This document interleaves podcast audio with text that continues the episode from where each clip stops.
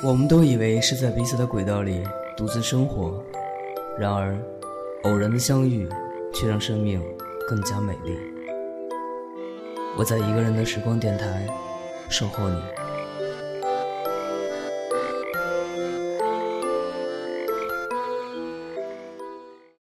Oh, darling, darling,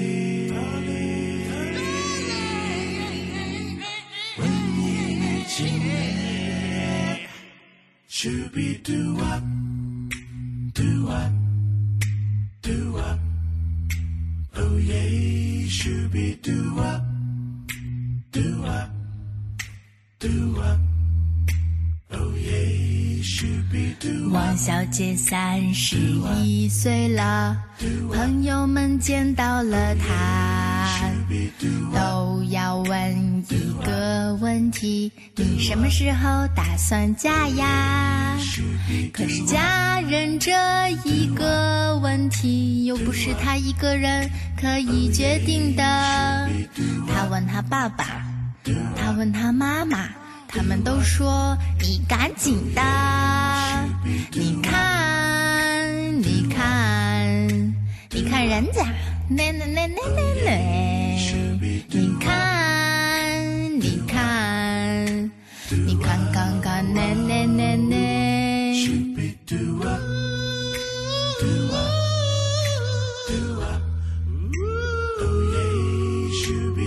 大龄文艺女青年该嫁一个什么样的人呢？是不是也该找个搞艺术的？这样就比较合适呢。可是搞艺术的青年有一部分只爱他的艺术，还有极少部分搞艺术的男青年。搞艺术是为了搞姑娘，搞姑娘又不只搞他一个，嫁给他干什么呢？搞姑娘又不只搞他一个，那那那那那那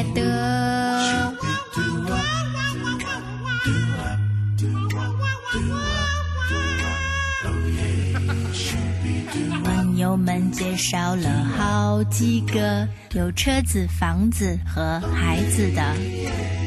他们说你该找个有钱的，让他赞助你搞创作。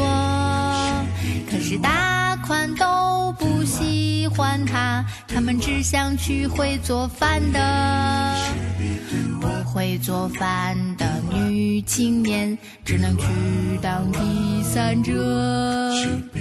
不会做饭的文艺女青年只能被他们潜规则。